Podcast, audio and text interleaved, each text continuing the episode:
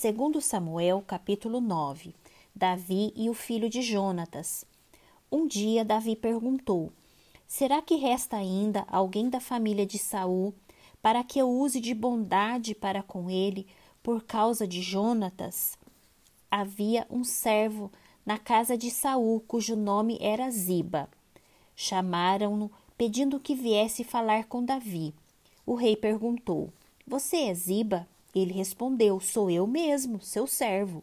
Então Davi perguntou: Existe mais alguém da família de Saul para que eu use da bondade de Deus para com ele? Ziba respondeu: Ainda existe um filho de Jonatas, aleijado de ambos os pés. Então o rei perguntou: E onde está ele? Ziba respondeu: Ele está na casa de Maquir, filho de Amiel, em Lobedar. Então o rei Davi mandou trazê-lo de Lobedar, da casa de Maquir, filho de Aniel. Quando Mefibosete, filho de Jonatas, filho de Saul, chegou diante de Davi, inclinou-se, prostrando-se com o rosto em terra. Davi disse: Mefibosete? Ele respondeu: Aqui estou às suas ordens.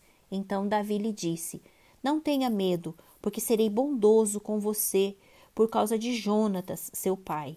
Vou restituir a você todas as terras de Saul, seu pai, e você sentará sempre à minha mesa para comer. Então Mefibosete se inclinou e disse: Quem é este seu servo, para que o meu senhor tenha olhado para um cão morto como eu? Então Davi chamou Ziba, servo de Saul, e lhe disse: Tudo o que pertencia a Saul e a toda a casa dele eu dei ao neto de seu senhor. Você, os seus filhos e os seus servos cultivarão a terra para ele e recolherão os frutos, para que a casa de seu senhor tenha o que comer. Porém, Mefibosete, neto de seu senhor, sentará sempre à minha mesa para comer. Ziba tinha quinze filhos e vinte servos. Ziba disse ao rei: Farei tudo o que o rei, meu senhor, ordena, a este seu servo.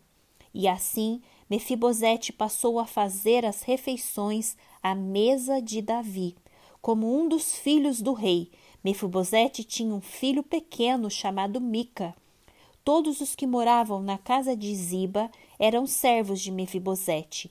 Mefibosete morava em Jerusalém, porque fazia as refeições sempre à mesa do rei.